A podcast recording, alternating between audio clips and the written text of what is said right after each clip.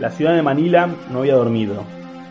Entre la humedad pegajosa de mayo y la excitación que había en el ambiente se hacía imposible conciliar el sueño. Había más de 500.000 almas que esperaban por su primer día como millonarias. Obreros de calzado, vendedores ambulantes, docentes, poetas frustrados, prostitutas, enfermeras, mendigos y Antonio Sijuco, un actor de teatro under que vivía de hacer publicidades.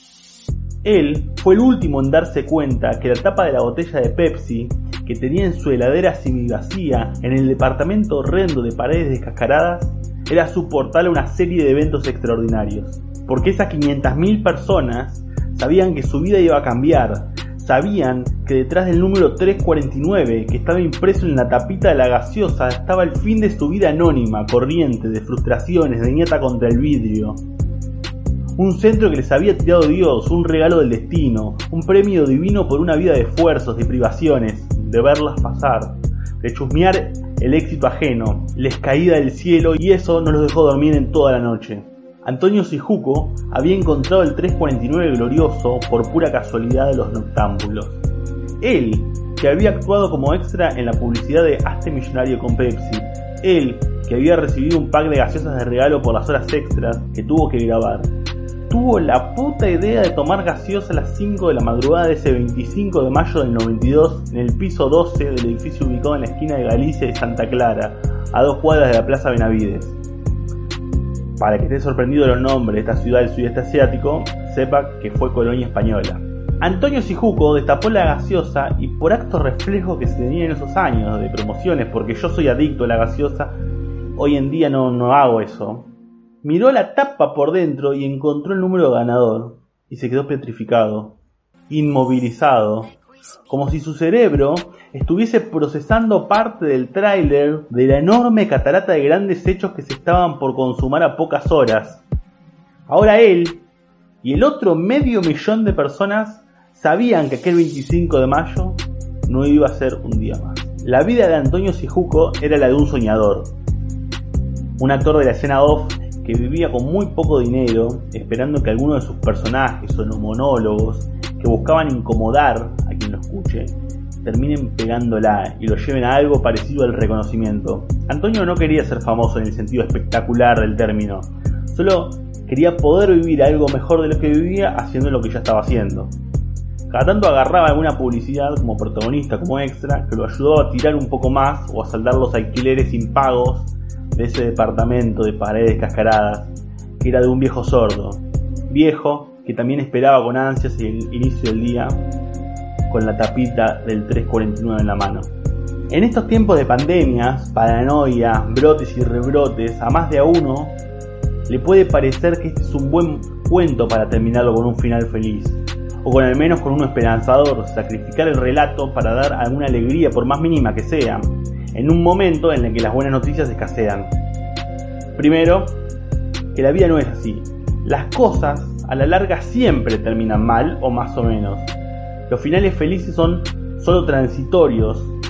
Y segundo, que este no es ningún cuento, es una reconstrucción de lo que efectivamente pasó. Imaginen que Pepsi iba a premiar con un millón de pesos filipinos a quien se acercase a la oficina central en Manila, con la tapita del 349. Pepsi tenía preparado en su cuenta, como todo el mundo puede esperar, un solo premio de un millón de pesos, equivalente en ese momento a 35 mil dólares, a 10 mil sueldos básicos filipinos. Pero en la empresa gráfica en la que Pepsi había tercerizado el trabajo de imprimir los diferentes números en las tapitas y solo en una, el 349, algo salió mal. Tal vez fue el hecho de que Ruth Robledo Giacomini, la jefa de personal, encontró a su esposo con su hermana. Tal vez la falta de atención de obreros que habían salido a festejar la noche anterior a la impresión de las tapitas y el cumpleaños de Joaquín de Malalta, empleado con más antigüedad. Tal vez solo la fatalidad, la desgracia, la flaca, la perra suerte que se coló en aquel enorme taller hizo que sea más de medio millón las tapitas del 349 y no una sola. Los empleados de la oficina de Pepsi llamaron desesperados al gerente de la zona comercial encargado de Manila y Gran Manila. Este al CEO de la firma a nivel nacional, este al coordinador comercial de todo el sudeste asiático Este el director de accionistas mayoritarios que se reunían de urgencia en Nueva York, que después de discutir brevemente llamaron al presidente de Filipinas, Fidel Ramos. Todo ese camino de llamadas de Asia a Norteamérica y de vuelta duró dos escasas horas. Mientras la fila en la vereda de la humilde oficina ubicada en el primer piso de un pequeño edificio en la calle Vicente Cruz iba haciéndose interminablemente larga, terriblemente inmensa, interminable, de ansiosos y felices seres transpirantes que llegaban vestidos de gala, de futuros millonarios, bajando de los jeeps y esos taxis de tres ruedas con paredes de lona. Dos horas y quince minutos después del primer llamado, un joven empleado con la camisa por debajo del pantalón, la cara llena de granos y los lentes torcidos fue el encargado de dar la fatal noticia de romper los sueños postergados, frustrados y llenos de transpiración y hastío de esa mañana húmeda a la que acudieron sin dormir medio millón de personas. El tembloroso empleado tomó un megáfono y dijo, a todos los presentes les informamos que el concurso queda suspendido por un error ajeno a la empresa. Estén atentos a nuevas disposiciones de Pepsi que les comunicaremos por todos los medios de comunicación. Muchísimas gracias y disculpen las molestias. Lo que vino después fue impresionante. Esa mañana de sol esplendoroso, de felicidad insomne, de esperanza transpirada, de medio millón de personas esperando ser millonarias, se convirtió en una cruenta rebelión, donde volaban a diestra y siniestra molotovs contra camiones de Pepsi, policías que intentaban reprimir, donde se tomó esa pequeña oficina y luego se la prendió fuego, con parte de los CEOs adentro, con saqueos, vandalismo sin sentido y ataques a todo lo que esa gente, los obreros del calzado, los vendedores ambulantes, las enfermeras, los mendigos y las prostitutas, no podrían tener jamás. De repente las tiendas de ropa eran saqueadas y los vestidos de novia, los fracs, eran arrancados de las vidrieras para organizar cínicos desfiles en la Plaza Benavides, entre antorchas de fuego e improvisados pañuelos piqueteros que cubrían la cara de los estafados de los gases lacrimógenos. Una delegación de enloquecidos entró al casino a romper los tragamonedas para robar las fichas y obligarlas a que las empleadas las cambien mientras se enfrentaban los palos con los guardias. Otros pintaban las paredes con descargos personales, con historias terribles de sacrificios, de esfuerzos, de pobreza en resumidas cuentas, que terminaban en la estafa presente del día en el que pensaban ser millonarios y terminaron siendo otra cosa muy distinta. Los días siguientes de esa semana fueron iguales o peores. Miles de litros de Pepsi se tiraban por las calles. Ya había carteles que decían boicota Pepsi, yo también tengo el 349. Los heridos no se hicieron esperar y los muertos tampoco. Recuerdo de un dicho argentino que dice algo así como más largo que esperanza de pobre. Bueno, el 25 de mayo de 1992 en Filipinas, a raíz de lo sucedido con el concurso Hazte Millonario con Pepsi, la esperanza de los pobres se había terminado y una vez más le dieron una lección a la clase dominante de qué sucede cuando eso pasa. Antonio Sijuco, que al principio tuvo que defenderse de las acusaciones de sus compañeros de disturbio por ser parte de esa mierda, al aparecer como extra en la publicidad, se fue convirtiendo en un referente.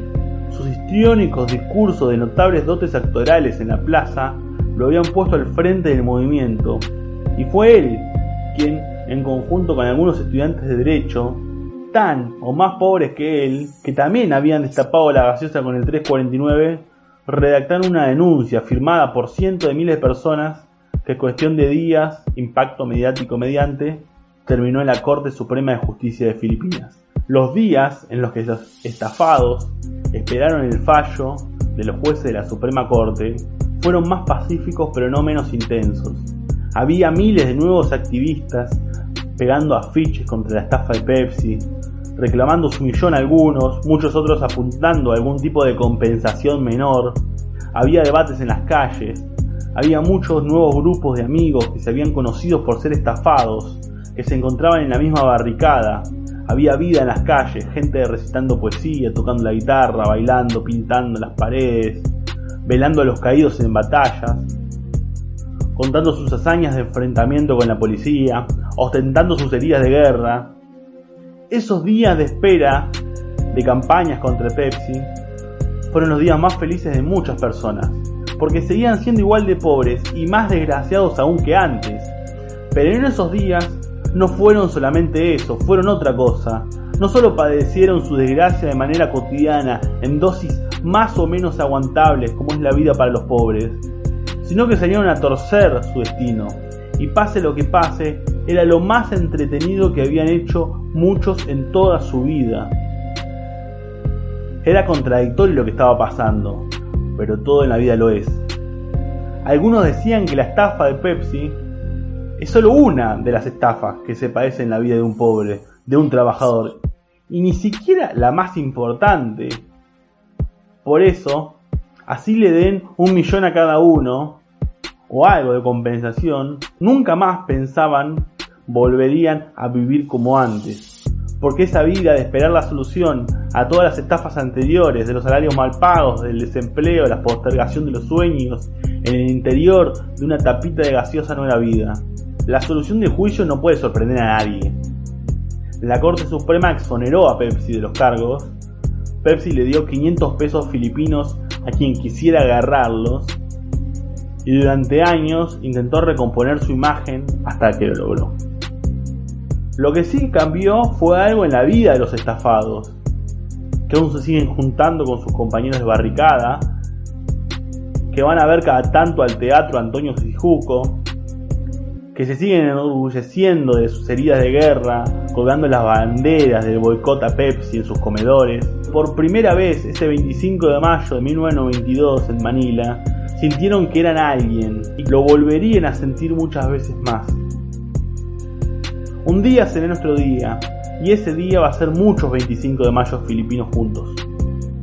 Si te gustó la revancha de los fracasados, podés hacer un aporte, por única vez o con algo de dinero todos los meses, en www.larevanchalosfracasados.blogspot.com. Ayúdanos a sostener este podcast.